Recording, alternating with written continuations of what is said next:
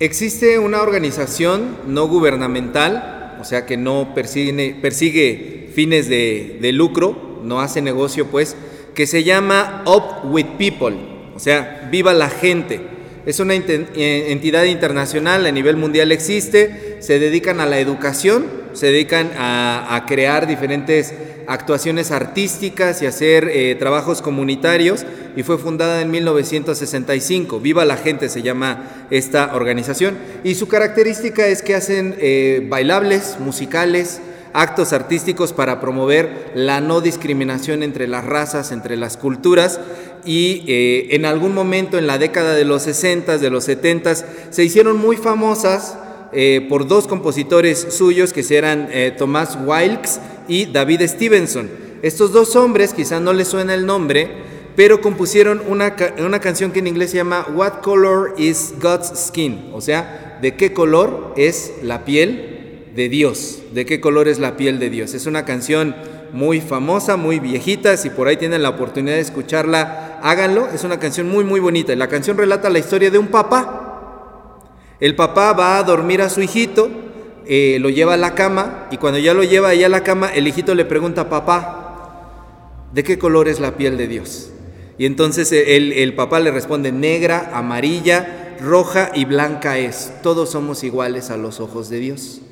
Es lo que dice la letra de la canción. Pero el niño, muy preguntón, le sigue diciendo, oye, entonces, ¿por qué hay tanto temor? ¿Por qué hay tanto odio? ¿Por qué hay rencor entre las razas? Y el papá, yo hubiera sido el papá, le digo, ya cállate y duérmete, ¿no? Ya, ¿qué me estás preguntando? Pero el papá en la canción le dice, lo que ha faltado, le contesta el papá, es que todos vivan como hijos de Dios. Y así la letra de la canción continúa hermosamente. ¿De qué color es la piel de Dios? Y esta canción creo que nos hace pensar en cómo hemos sido tan torpes como seres humanos. Porque el hecho de no poder ver físicamente a Dios ha servido de pretexto para muchas cosas para muchas cosas. Algunas personas, por ejemplo, les sirve para justificar las guerras, el odio, las matanzas, el racismo, la persecución los unos con los otros. A unas personas dicen, no vemos a Dios, no hay Dios al cual obedecer. Entonces vamos a hacer todo esto. A otros les sirve para blasfemar y son incrédulos, ¿no? Y dicen, si Dios existe, o si existiera un Dios, si hubiera un Dios, ¿por qué hay tanto sufrimiento en el mundo? A ver, explícame, no hay Dios. La prueba de que Dios no existe, ve cómo está la sociedad. Si a Dios le importáramos, ya hubiera hecho algo por detener toda esta barbarie que hay. Y a nosotros, a veces como cristianos, el hecho de no ver a Dios físicamente, también a nosotros a veces nos causa desánimo. ¿No es cierto? ¿A usted no le ha pasado? A mí me ha pasado. No, no, no poder ver a Dios y decimos, ¿dónde está Dios en este sufrimiento que yo estoy enfrentando? ¿Dónde está Dios en esta situación? En medio de lo que yo estoy viviendo, en medio de lo que me está pasando. No solamente de qué color es su piel, sino ¿dónde está? No lo veo, no me responde, no lo veo por ningún lado. La Biblia es muy enfática en esto y por ejemplo hay versículos como Éxodo 33, 20, Juan 1, 8, Juan 4, 12 que dice que nadie puede ver a Dios. Nadie puede ver a Dios. Así hay muchos otros versículos que dicen claramente, nadie puede ver a Dios. Entonces yo me pregunto, ¿cómo podemos creer en un Dios que no podemos ver? ¿Cómo podemos creer en un Dios que no podemos ver? Y mucha gente se ha hecho esa pregunta a lo largo de la historia. Bueno, ¿qué podemos decir esta noche? Que aunque no lo veamos con ojos físicos, Dios se muestra a través de muchas maneras. Y lo maravilloso de nuestra religión como cristianos, nosotros como cristianos creemos, el cristianismo asegura que la forma palpable que se puede tocar, que se puede ver, que Dios decidió para mostrarse al mundo, fue primeramente Jesucristo y después nosotros. Dios decidió mostrarse a través de las cristianas y de los cristianos. Entonces, por cada vez que alguien en el mundo diga, no puedo ver a Dios, por cada vez que alguien diga, no puedo ver a Dios, tiene que haber un cristiano dispuesto a mostrar a Dios en carne viva, en su propia vida. Alguien que diga, no puedes verlo, pero me puedes ver a mí. Pero nosotros a veces como cristianos que decimos, no me veas a mí, ve a Dios, porque no queremos responsabilizarnos de mostrar a Dios. ¿Cómo podemos ver a Dios? ¿Cómo podemos mostrar a Dios? Esa realidad tan perfecta, tan santa que los ojos humanos no pueden verlo. ¿Cómo se puede hacer visible? Bueno, el evangelista el día de hoy aquí en Juan 14, del 15 al 21, nos da tres claves para poder ver a Dios y para poder mostrar a Dios. Clave número uno, versículos 18 al 21. Allí se nos dice que Jesús se va a revelar personalmente. Dice, no los dejaré huérfanos. ¿Qué cosa? Vendré a vosotros. Yo mismo voy a venir a ustedes. Yo mismo me voy a revelar a ustedes. Los que aman y reciben a Jesús en sus vidas no lo hacen en vano. Reciben el amor de Dios, reciben la paternidad de Dios porque Él no nos deja huérfanos. Jesucristo viene a nosotros. Por lo tanto, cada vez que nosotros oramos, cada vez que nosotros ayunamos, cada vez que nosotros leemos la Biblia, venimos al templo, participamos de todos los medios de gracia, podemos ver a Dios. Cristo está ahora mismo, en este momento, aunque seamos poquitos ahorita, Cristo está aquí con nosotros en este lugar. Y esa es una revelación que a veces se nos olvida como cristianos, porque pensamos a veces, ay no, ya voy a ir otra vez al aburrido culto voy otra vez al culto y va a estar aburrido. No, los cristianos no asistimos a un culto. Los cristianos asistimos a una cita con Jesús. Esas personas que en su vida dicen, ay, otra vez ir al culto, no tienen la revelación en su corazón de que no van al culto, van a encontrarse con Cristo. Eso es lo que venimos a hacer. Entonces, si yo le digo a usted, ¿quieres ir a ver a Jesús? Es mucho más poderoso que yo le digo, ¿quieres ir a la iglesia? Ay, la iglesia. ¿Quieres ir a ver a Cristo? Cristo va a estar allí. ¿Quieres ir a verlo? Allí va a estar. Los cristianos no leemos tediosamente la Biblia. Ay, leer la Biblia, Dios mío. Híjoles, es que luego hay unos, unas palabras ahí, concupiscencias, viste, hicisteis, que no le entiendo. ¿Qué dice? Es medio aburrido leer la Biblia. No, cada vez que leemos la Biblia, escuchamos a Cristo. Yo vendré a ustedes, dice Jesús. Entonces no lees la Biblia tediosamente, escuchas a Jesús. Cada vez que oras, inviten al grupo de oración. ¿Cuántos vienen al culto de oración? Ay, el culto de oración. A veces hay, hay más en el vespertino que en el culto de oración. En el, culto de, en el culto de oración de todas las iglesias es donde más le duele a los cristianos. Y pensamos es que orar es largo, es tedioso, es aburrido. No, cada vez que nosotros oramos estamos comunicándonos con Cristo. ¿Quieres platicar con Cristo?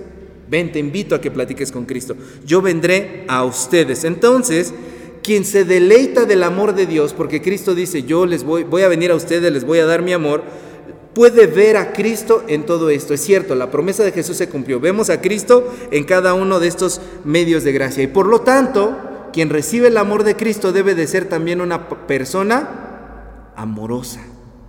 Debe de ser una persona amorosa. Hay un cortocircuito, hay unos cables pelados ahí en nuestras cabezotas cuando nosotros no tenemos congruencia en esto. Cuando decimos ser muy espirituales y somos muy malas personas. Cuando decimos ser muy espirituales y somos malas personas, hay algo que no checa en eso. Hay algo que nomás no checa. Entonces, ¿realmente estamos mostrando a Cristo de forma amorosa? Esa es la primera cosa que nos dice el evangelista. Para ver a Cristo, ten comunión con Él. Y una vez que hayas tenido comunión con Él, ahora tú vas a mostrar a Cristo a través de ser una persona amorosa con los demás. Clave número dos versículos 16 y 17. Concentre su mirada ahí, versículos 16 y 17. El evangelista dice que podemos ver a Dios en la promesa cumplida del Espíritu Santo. El Espíritu Santo.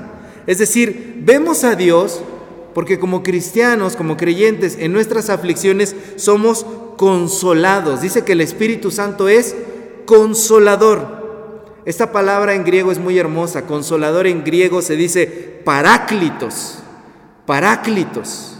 Paráclitos es la palabra que significa consolador, pero significa también abogado, intercesor y significa el que da un paso al frente. Eso significa consolador, el que da un paso al frente. ¿Por qué? Porque en la antigüedad cuando había un juicio, enjuiciaban a alguien, de ese lado estaban los acusadores, el juez, de este lado estaba el acusado y entonces el juez preguntaba, ¿quién se va a parar enfrente del acusado? Y entonces el que era el paráclitos, el abogado, daba un paso enfrente y se paraba frente al abogado y se ponía entre los acusadores y el acusado, como diciendo, yo por él. Como dicen en el barrio, yo le voy a tirar paro, yo salto por él, yo por él. A ver, ¿quieres hacerle algo a él? Primeramente tienes que enfrentarte conmigo y la defensa que voy a hacer. Ese es el Espíritu Santo. Cuando dice que el Espíritu Santo es consolador, no solamente es que nos da refugio cuando estamos mal, sino que de verdad cuando usted tiene problemas, el Espíritu Santo lo que hace es pararse entre los problemas y usted. Si eso no fuera real, si eso no fuera de esa manera, imagínese lo que le hubieran hecho los problemas. Te dicen, no, si los problemas la última vez barrieron, trapearon con nosotros toda la casa, ahora imagínese si el Espíritu Santo no se hubiera puesto en medio. Usted ya no estaría aquí contándola. Entonces vemos a Dios a diario por el consuelo que recibimos y porque Él está dispuesto a recibir el daño que nos tocaba a nosotros, quitar el daño que nos tocaba a nosotros y porque intercede y trata de salvarnos en todo el tiempo. Da todo por nosotros, salta por nosotros, va por nosotros. Cuando nosotros a veces por nosotros mismos no damos ni un peso, no hacemos ni el más mínimo esfuerzo nos dejamos caer, nos deprimimos, nos entristecemos y decimos, no, ya llévame Diosito, yo ya, ya viví tiempos extra en esta tierra y lloramos y chillamos y nos tiramos al drama. No, el Espíritu Santo dice, levántate, yo te defiendo, yo estoy delante de ti, si alguien viene contra ti, yo me pongo enfrente. Eso es lo que hace el Espíritu Santo. Yo no sé si usted lo ha visto así en su vida.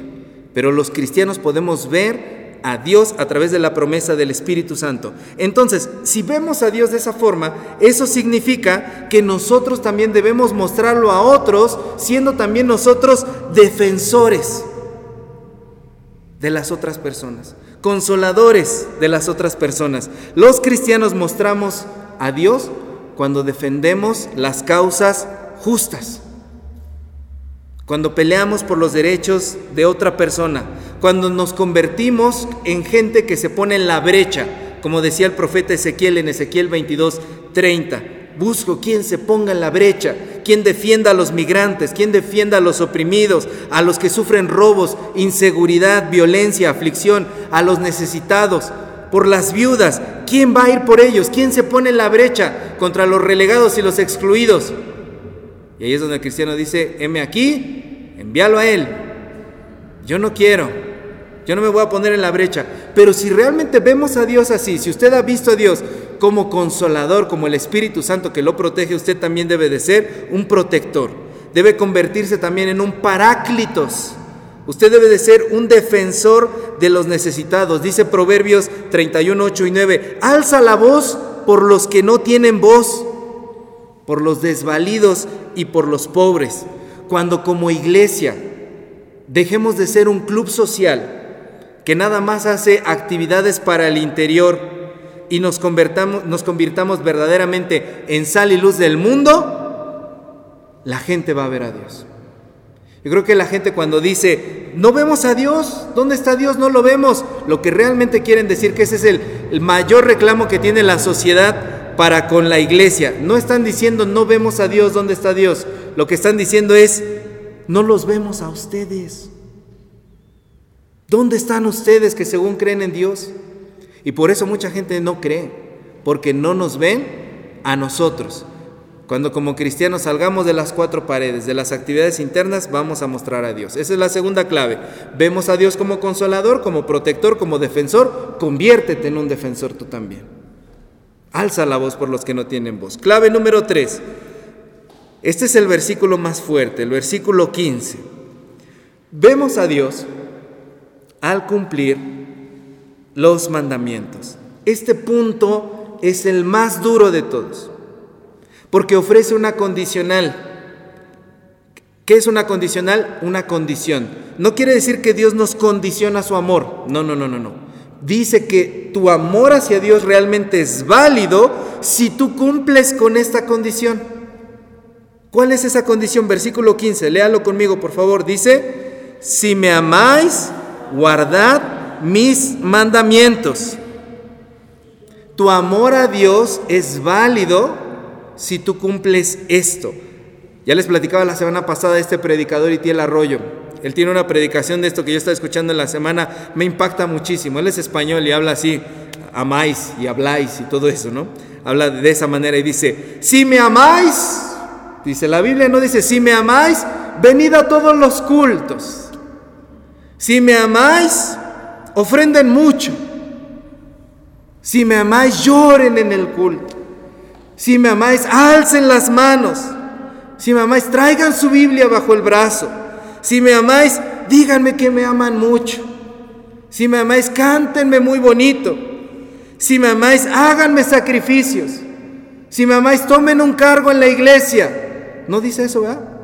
Si me amáis, guarden mis mandamientos. Si realmente amas, yo amo a Dios, guarda sus mandamientos. No, es que no, entonces no lo amas. O es sí o es no. Y como siempre les digo, si no es sí, es no. Si es tal vez, si es eh, es no. Hay de dos sopas. O es sí o es no. Si me amas, guarda mis mandamientos. ¿Por qué? ¿Por qué vemos a Dios cuando guardamos sus mandamientos? Porque el que guarda los mandamientos del Señor, porque el que es obediente, vive bien. El que es obediente vive bien. ¿No le dicen ustedes a sus hijos que el que hace las cosas mal las hace dos veces? ¿No es cierto? Le dices al, niño, a la niña que haga la tarea y hace trampa o lo hace mal y al rato ve que se que equivocó y que tiene que hacer, volverla a hacer. Y sufre nada más de a gratis. Sufre nada más por torpe, por flojo, porque no quiso obedecer, porque si desde la primera vez lo hubiera hecho bien, las cosas hubieran salido perfectamente. Bueno, ahora apliquémonosla a nosotros, ya no a los niños, ya no a los jóvenes o a los adolescentes.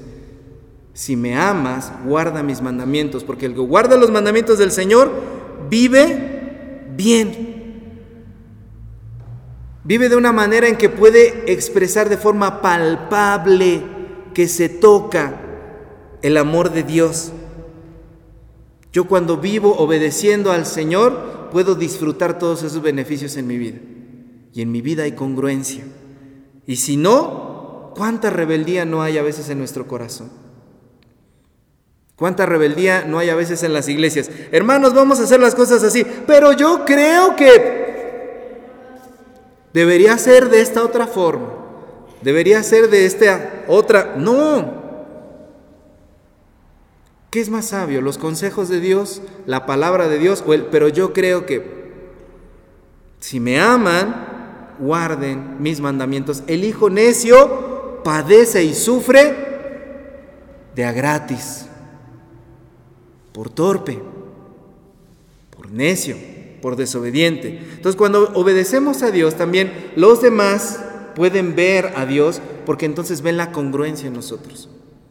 Ven que somos personas que dicen lo que hacen y hacen lo que dicen. Ven que somos personas que no solamente les hablan de un concepto lejano, de una idea lejana, de un Dios que no conocen.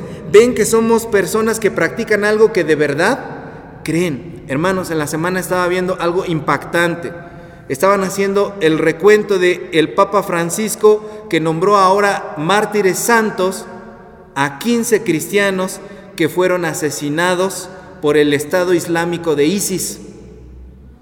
Los, los musulmanes extremistas.